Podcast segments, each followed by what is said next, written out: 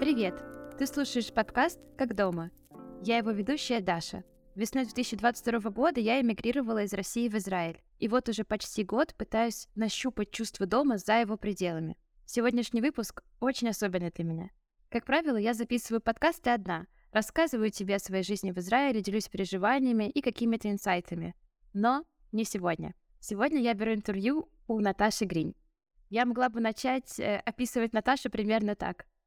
Молодая российская писательница, человек, которому так идет Франция, но, честно говоря, Наташ, я думаю, что будет правильно, если ты сама представишь себя и, если что, отменишь все вышесказанное мной прямо сейчас. Привет, Даша. Спасибо большое, что ты позвала меня поговорить на такую острую тему сейчас для всех. Всем привет, кто слушает. Меня зовут Наташа Гринь. Если очень коротко, я писатель, с недавнего времени еще и фотограф, но это, наверное, такая какая-то деятельность больше для самосохранения. Я ее как-то себе оставляю. В общем, из норы не выношу, из норы выношу только писатель, иногда переводчик с французского. Все, наверное, живу во Франции уже почти два года. Боже, уже почти два года. Я начну с таких простых базовых супер вопросов для тех, кто не знаком с тобой, не подписан на тебя в Инстаграме. У Наташи супер Инстаграм. Да, но сейчас я не веду его из-за своей депрессии. Ничего, это, это, это временно, это временно. Но там есть что посмотреть, как бы и... Эм... Архивы. Да, архивы, архивы, действительно.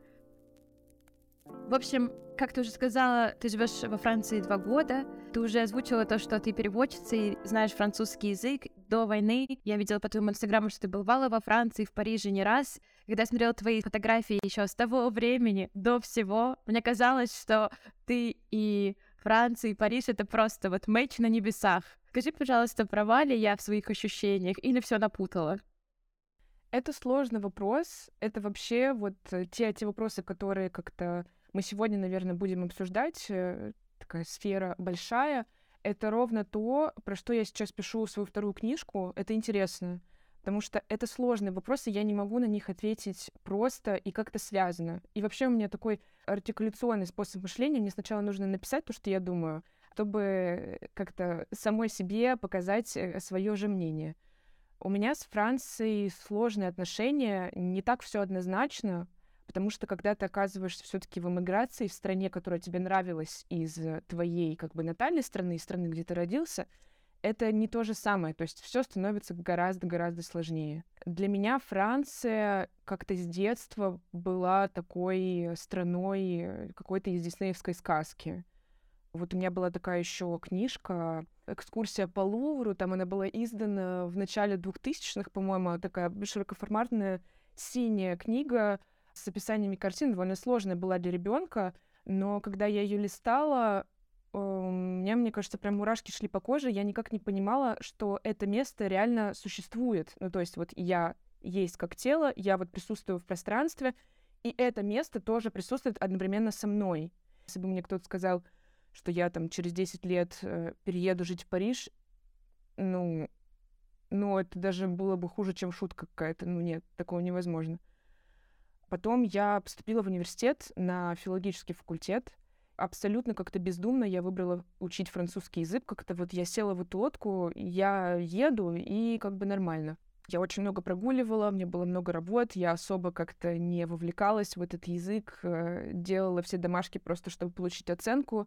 И это тоже вот это вот разделение реальности, потому что ты, когда учишь язык, как бы не понимая, зачем ты его учишь, без какой-то перспективы и желания уехать, потому что я особо никогда не хотела уехать, из, ну, уезжать из России, как-то все в тот момент устраивало. Вот, я учила его просто для того, чтобы получать хорошую оценку. Но вот потом так случилось, что э, я поехала на свой день рождения, это был 17-й год, я тогда бегала марафоны и я поехала первый раз в Париж пробежать на свой день рождения парижский ежегодный марафон. Это была встреча с этой книжкой из детства, синей. Вот это было столкновение вот с реальностью и с бумагой. И я тогда вышла из метро, у меня был большой желтый чемодан, и я забыла этот чемодан на выходе из метро, потому что я была в таком шоке от цвета, от архитектуры, который вот начал, начала вот эта вот вся картина погружаться мне в глаза, я оставила его, и я пошла. И только там спустя 10 минут я поняла, что я иду без чемодана. И я такая, боже, где мой чемодан? И, и я вернулась обратно, он стоит на месте, все как бы в порядке, никто его не тронул. Это был вот вход вот в эту реальность, которая мне всегда казалась сказкой.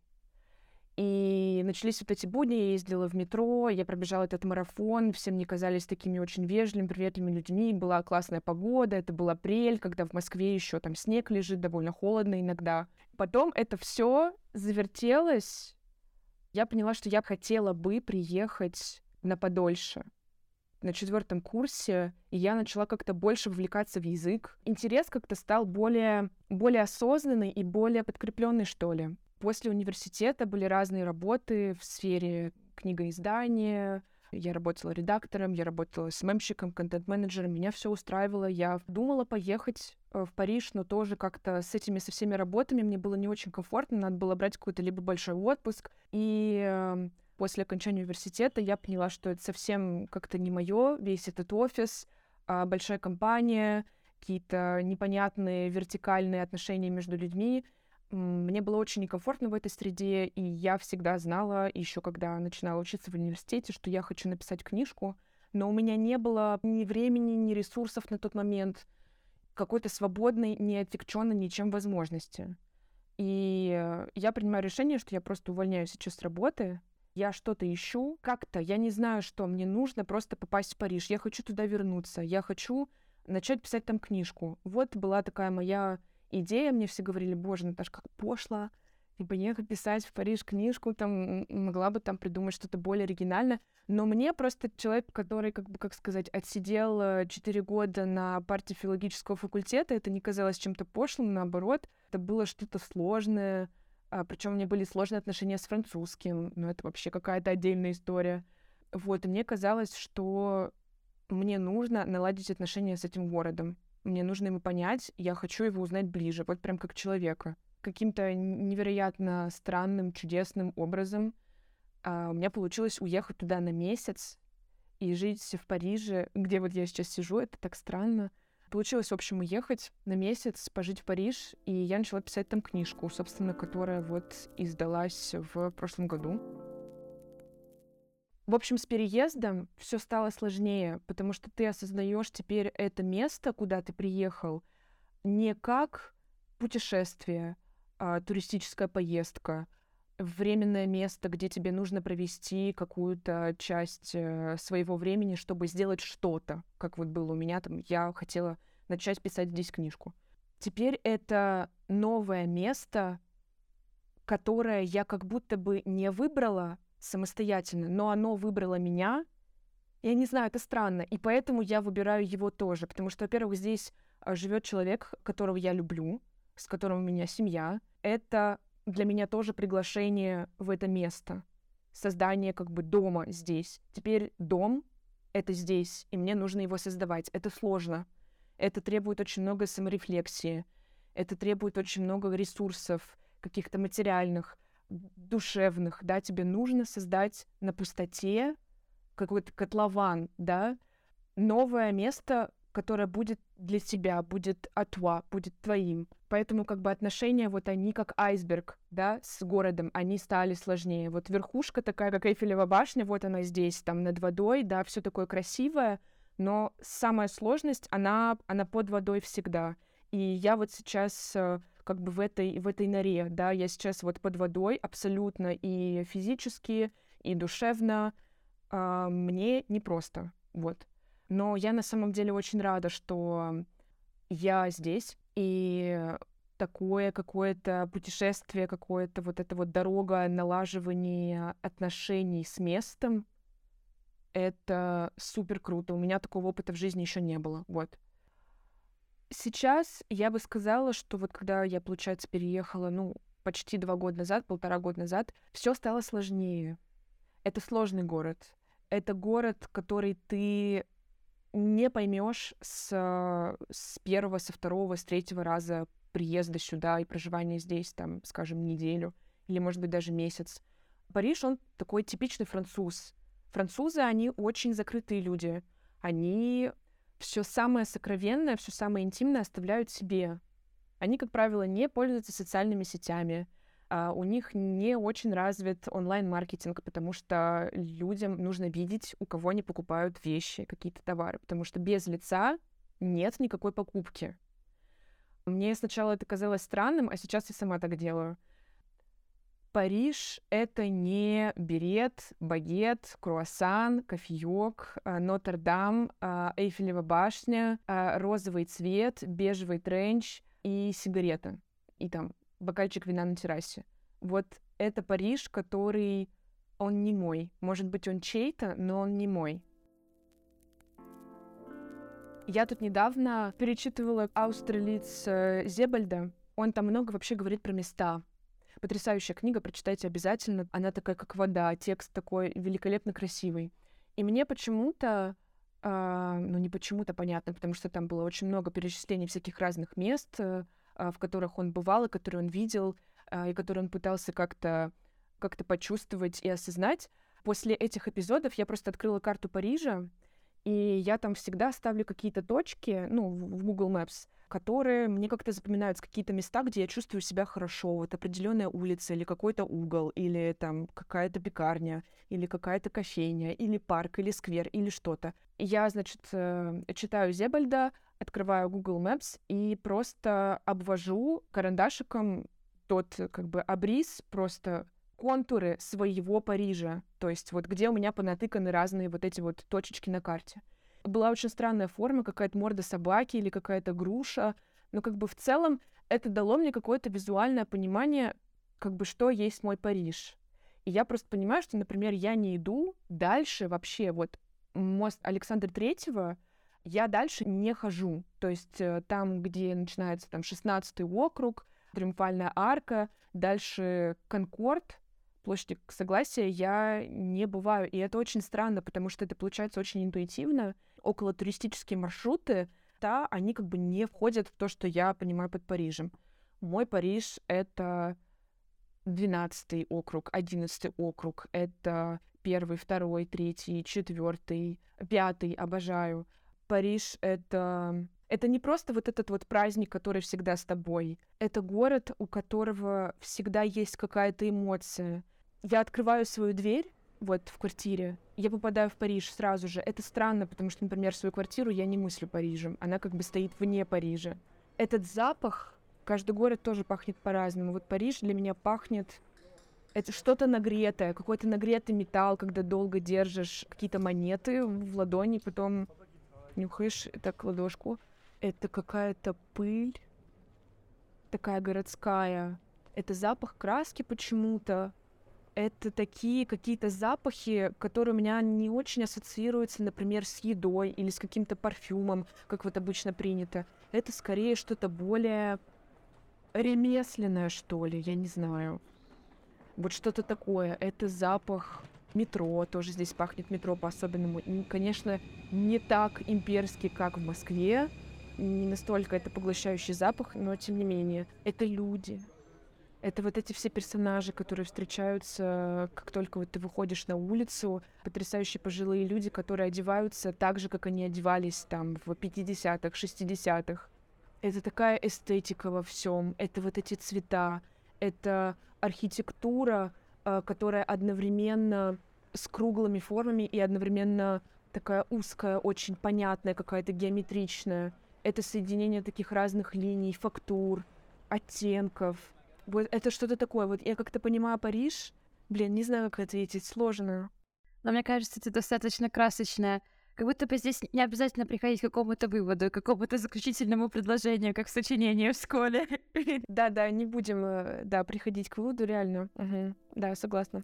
Знаешь, вот ты так рассказывала про Париж и упомянула Москву, и я знаю, что, например, ты, в отличие от меня, была в России и в Москве в конце осени. Скажи, пожалуйста, как на тебя повлияла эта поездка? Изменила ли она что-то и во взгляде на Париж, и вообще какое впечатление она на тебя произвела? Мне кажется, это очень...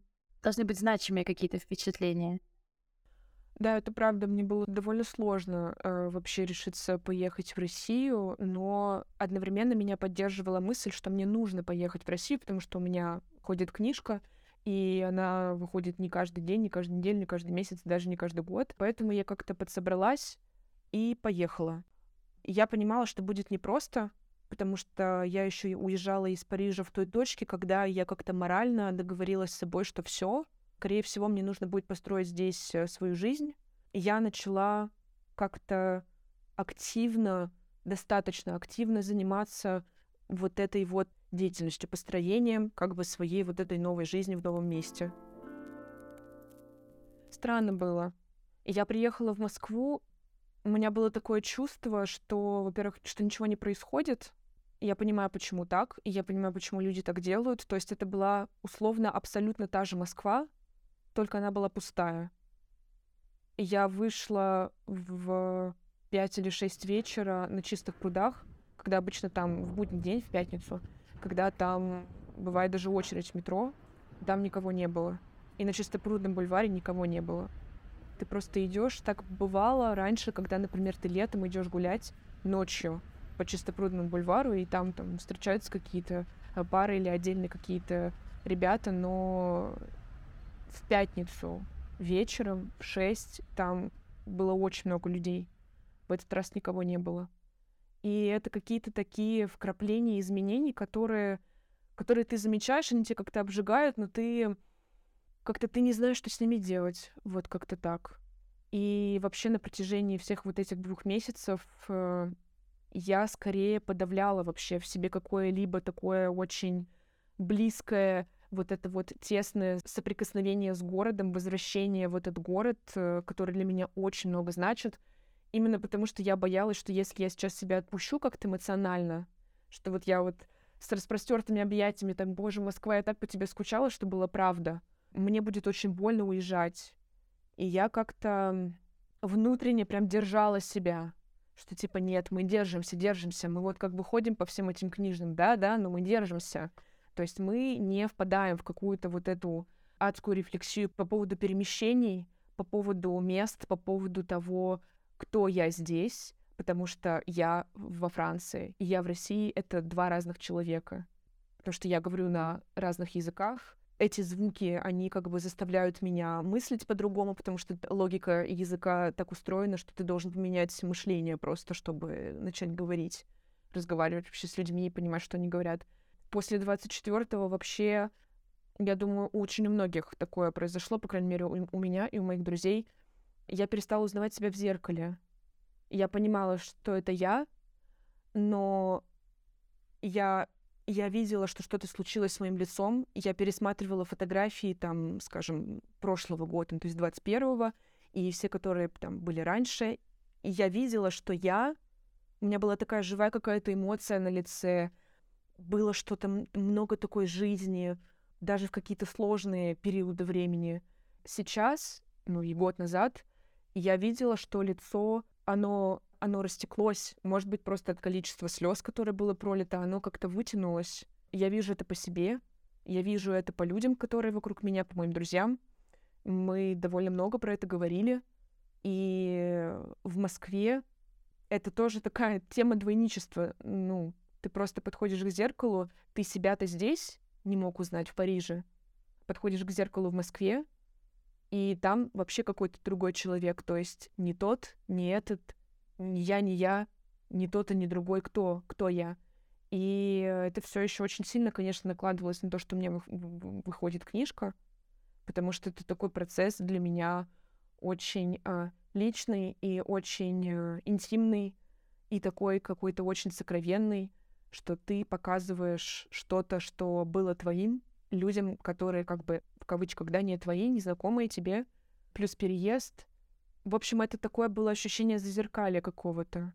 А, неузнавание себя, неузнавание места и одновременно узнавание себя и узнавание места. Это тоже такое какая-то тема с, с таким, с очень серьезным дном, я бы так сказала. Вернулась в Париж. Изменилось ли что-то по отношению к Франции, Парижу? И было ли ощущение, что вот ты вернулась и такая, ну все, теперь я дома? Или такого не было? Нет, такого не было. И это вот опять же вопрос, который я там каждую сессию с терапевтом обсуждаю прям стабильно. Ой, у меня сразу с, с приходом этого вопроса там возникают все штуки, которые у меня были, когда я приехала вообще изначально, самый первый раз в, во Францию. Я начала очень много болеть. И у меня повылезали такие разные болезни, про которые я, честно говоря, даже никогда и не слышала. И я понимала, что что-то происходит прямо на уровне тела. И вообще ощущение дома вот в моей жизни, оно очень много значило, потому что я очень часто куда-то переезжала. Ну, это, наверное, такая какая-то классическая штука для, как сказать, для жителей мегаполисов и вообще конкретно там для России, я бы сказала, отдельно. Потому что у нас очень сильная вообще внутренняя миграция. Вот. Я начала очень много болеть. И болезни все эти были как-то, по моим ощущениям, связаны с потерей вот этой э, вот этого ощущения дома, какой-то безопасности. Это было еще до 24 февраля. И это вот давало какой-то и дает какой-то очень э, странный эффект, что ты находишься в таком красивом месте, да, из диснеевской сказки, про которую там все мечтают. Такое красивое, что-то такое, что ассоциируется с счастьем, с радостью, с, с эстетикой, с чем-то, где ты должен наслаждаться, но у тебя нет таких эмоций. Конечно, они бывают, но я опять же хочу сделать такую ремарку, что м- у меня сейчас депрессия, и то, что испытываю я, не обязательно как бы кому-то будет близко. Может быть, наоборот, кому-то окажется близким. Именно потому, что у вас тоже какой-то депрессивный эпизод. Блин, это очень сложный вопрос. Сейчас. У меня в Париже нет ощущения, что я дома в том смысле, какой он был, когда я жила в Москве. И я понимаю, что это, этот новый дом, это новое чувство нужно создать. И это не просто. И то, что сейчас я пытаюсь сделать, это, собственно, работа на эту установку, попробовать создать в этом новом месте дом. Я бы сказала, что вот это вот перебрасывание себя из Франции в Россию, из Парижа в Москву, из Москвы в Париж, это пролетая над чистилищем. Вот я сейчас в нигде, понимаешь? Вот я еще и не здесь совсем, и психологически, психологически, наверное, в большей части, потому что ну, как бы то, что мое тело здесь, не означает, что психологически я тоже как бы здесь приземлилась. Я еще и не здесь, но уже и не там. Это какое-то такое безвоздушное пространство, в котором я нахожусь. Сколько я в нем еще пробуду, я не знаю. Но вот как бы вот так вот. У тебя получилось очень точно ответить на вопрос. Я рада очень. Хотя бы мне так не кажется, я, мне все время просто очень много метафор я использую. Я знаю, что это не всегда очень, ну, не всегда понятно, что я хочу сказать. Вот, но я просто не могу по-другому. Я не знаю, как это говорить более точно. Я бы хотела вернуться вот к твоей дебютной книжке. Апоптоз, правильно я ставлю ударение? Апоптоз, апоптоз. Апоптоз. Это был самый большой страх назвать. Да. Это правильно. В общем, я прочитала твою книжку «Апоптоз», дебютный роман, уже будучи в Израиле, и я купила ее в русскоязычном магазине в Бабеле в Тель-Авиве, и, честно говоря, была супер удивлена.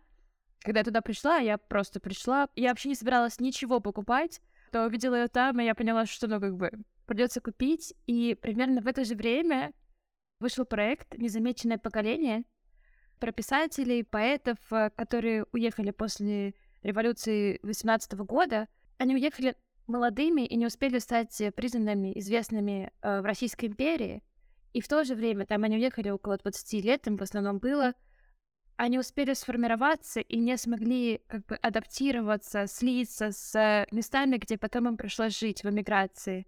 Когда я читала твою книжку, и как-то это все еще наложилось, вообще я часто об этом думаю, про некоторую связь и преемственность Потому что кажется, как будто бы какая-то Россия супер исключительная, и каждые несколько лет она просто выбрасывает талантливых людей куда-то. Вот, и получается несколько поколений иммигрантов, писателей, поэтов, музыкантов, людей, которые занимаются творчеством. И вот я хотела бы узнать, чувствуешь ли ты эту какую-то печальную преемственность? Чувствуешь ли ты связь с писателями, поэтами, мигрантами из Российской империи, из СССР? Что вообще думаешь об этом? Да, конечно, конечно, очень классный вопрос. Конечно, я чувствую, особенно в Париже, мне кажется, это вообще невозможно не чувствовать, потому что Париж это была одна из столиц э, миграции и первой, и второй, и третьей, и четвертой волны. Сейчас, сейчас я подумаю, что я хочу сказать. Да, Россия — это такое извержение вулкана. Стабильно каждые, каждые лет 15 выпускает из себя, выбрасывает из себя такие толпы людей с большим потенциалом. Что касается преемственности.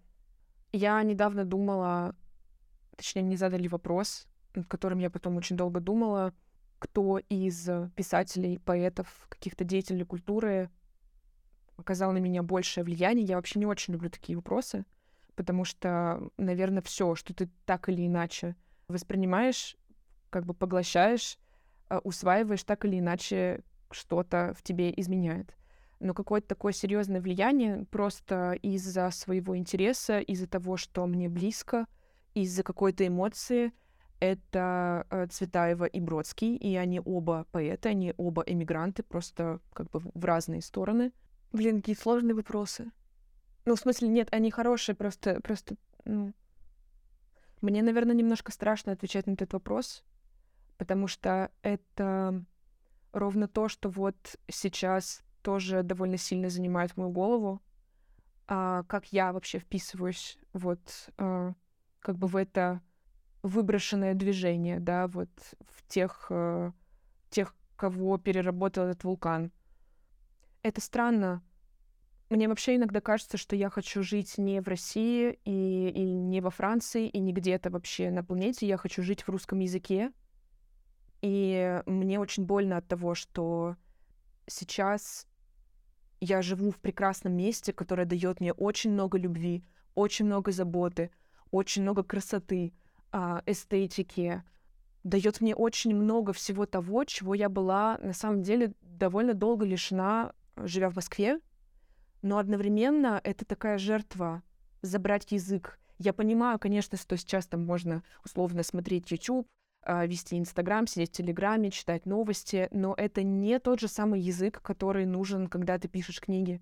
И вообще, когда ты общаешься с миром через язык мне не хватает русского языка, и это для меня вообще большая жертва. И у Бродского, и у Цветаевой, мне кажется, та же самая история. Это люди, которые не принадлежат каким-то местам, они принадлежат языку. Здесь, в Париже, довольно известное кладбище э, Сен-Женевьев-де-Буа, русское кладбище, на котором похоронены там вся семья Юсуповых, э, Гиппиус Мережковский, Бунин с женой, как оказалось, с недавних пор Георгий Иванов, который сейчас тоже такую очень неоднозначную позицию занимает, как у тех, так и у этих, можно так сказать.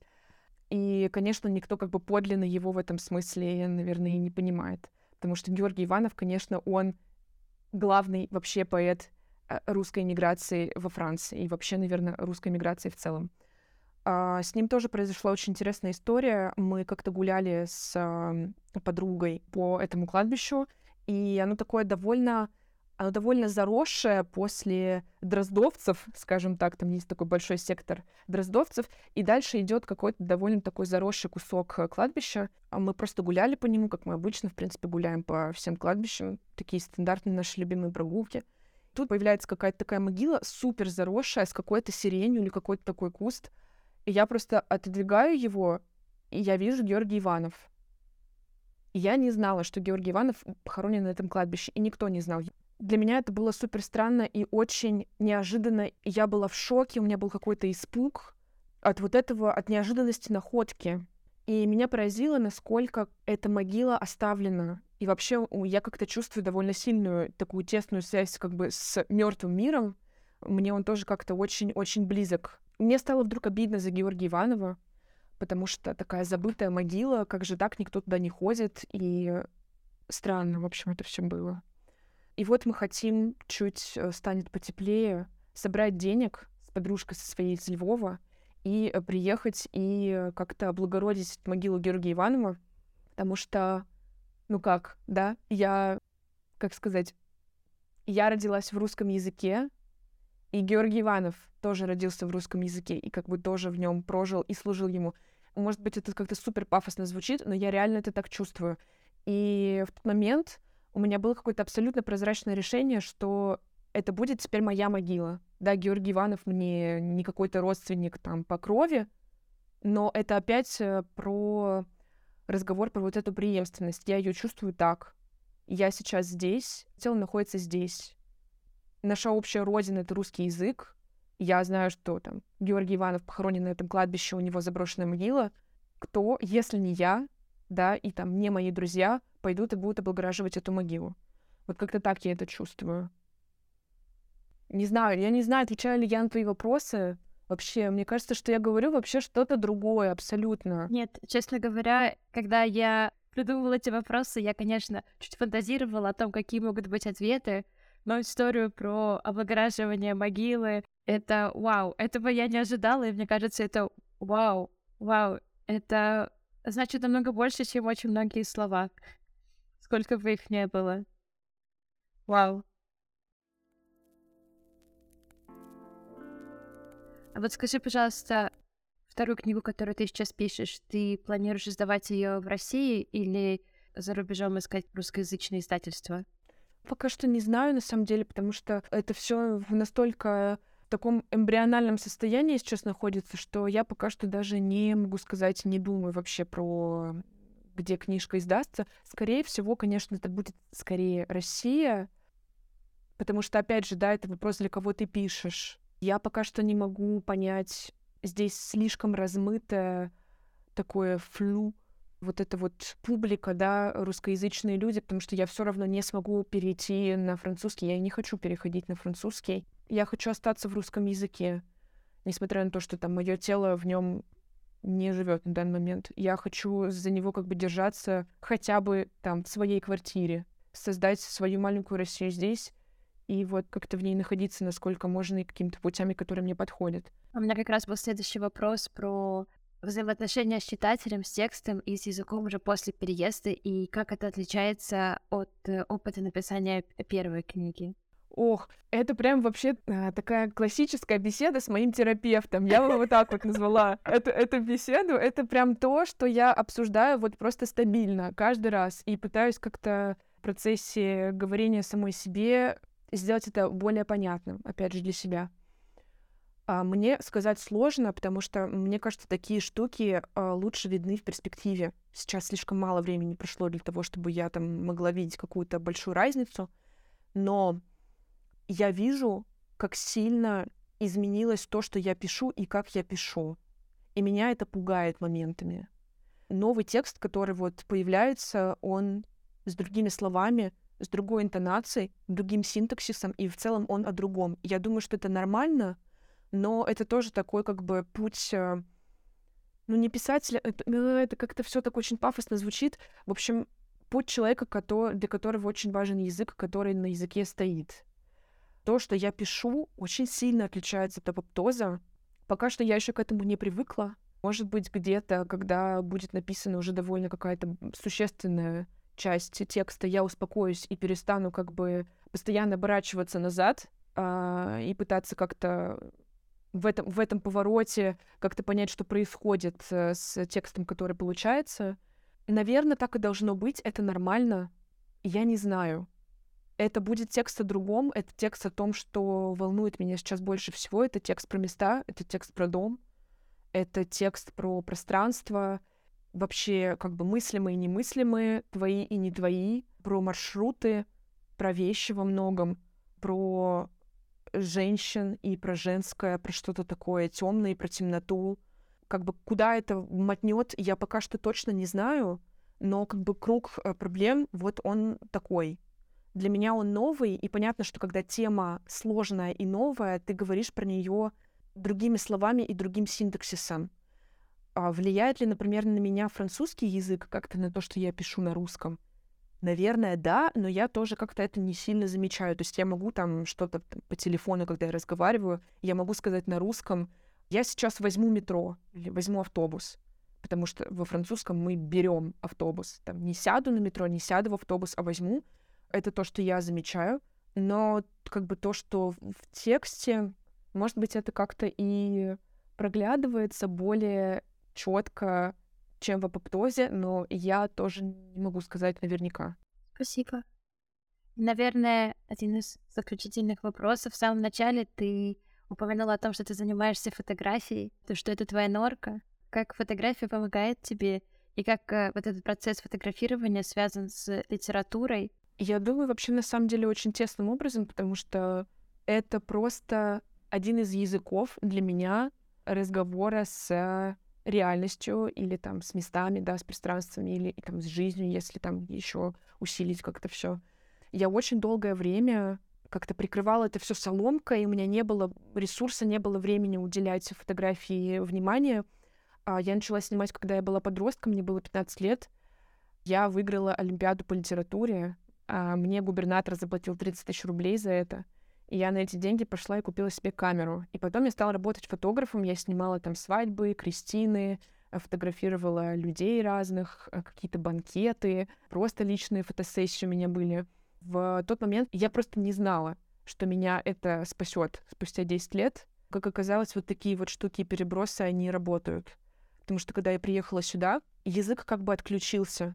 Вообще вот это вот состояние после 24 февраля, это вот такой Джон Кейдж.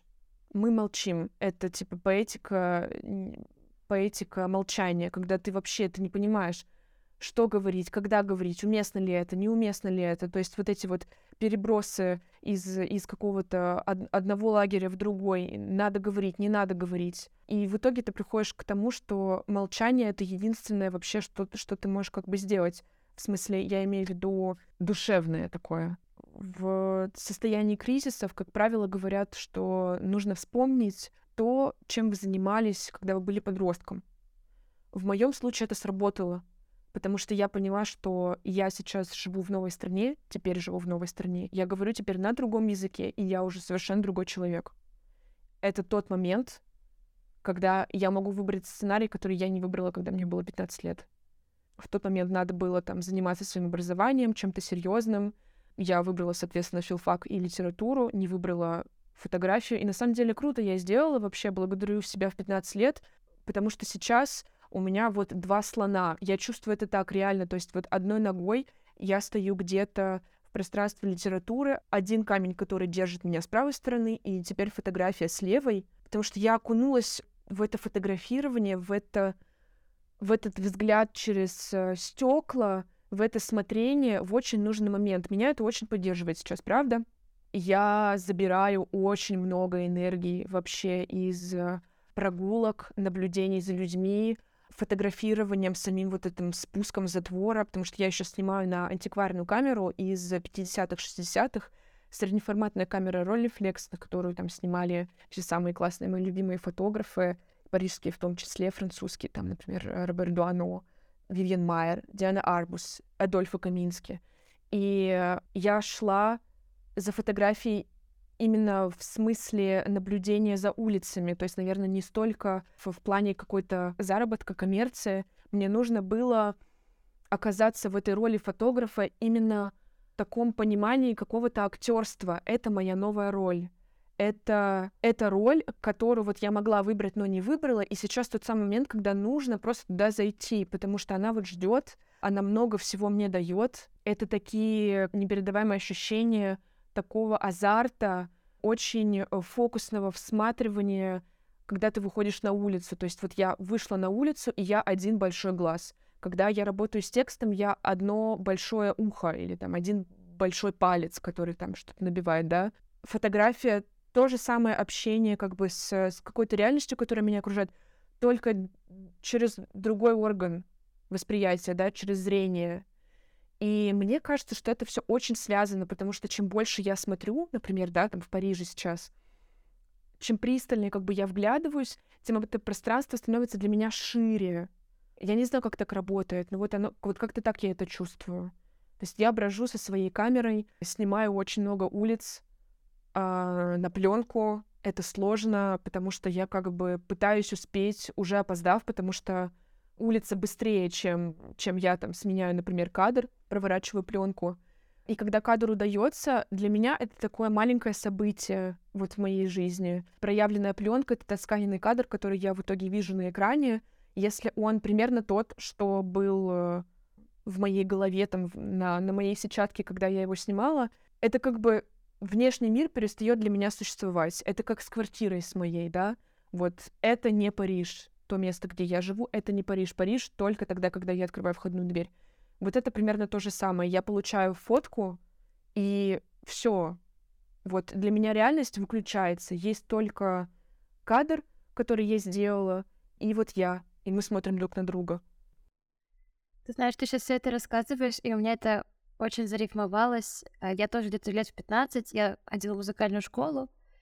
Я думала о том, чтобы поступать там в музыкальный колледж, еще что-то, но в итоге я пошла учиться там до 11 класса, поступила в университет, и сейчас здесь моя сестра привезла мне аккордеон. Вау! Это то, чем я занималась да, до 15 где-то лет. Я как раз ходила с 6 до 15 лет, типа каждый день занималась этим. И потом я, ну вот с 15, ну лет 8 я вообще не притрагивалась к инструменту. И сейчас он вернулся ко мне. Я как будто бы возвращаю себе какую-то утерянную идентичность. И это тоже какое-то супер для меня лечебное свойство имеет, когда мне прям вот плохо, я не знаю, что делать, я просто иду, открываю ноты и что-то играю. И, во-первых, ну, голова, она в этот момент куда-то уходит. Теперь ты погружен в какое-то абсолютно новое занятие. Вот, тебе нужно сосредоточить и голову, и тело, чтобы тебя слушались пальцы. И когда ты все это рассказывала про фотографию, у меня прям жестко срезонировало. Я такая, ох, ох, да, вот, наверное, это один из ключей а, какого-то, не знаю, принятию, что ли, и попытки смириться со всем, что происходит. Это правда, скорее всего, так и есть. Наташа, спасибо тебе большое. Спасибо за этот потрясающий разговор. Пожалуйста. Это было так здорово, это как ручеёк все лилось, у меня были какие-то вопросы, но я задавала один, ты там уже отвечала на три, которые у меня были в списке, это как здорово! Вот, спасибо тебе большое. Тебе огромное спасибо. Большое спасибо за то, что дослушала или дослушала подкаст до конца. Ссылку на инстаграм Наташи и ссылку на описание ее дебютного романа я оставлю в описании подкаста. Я надеюсь, у тебя все хорошо, где бы ты ни был.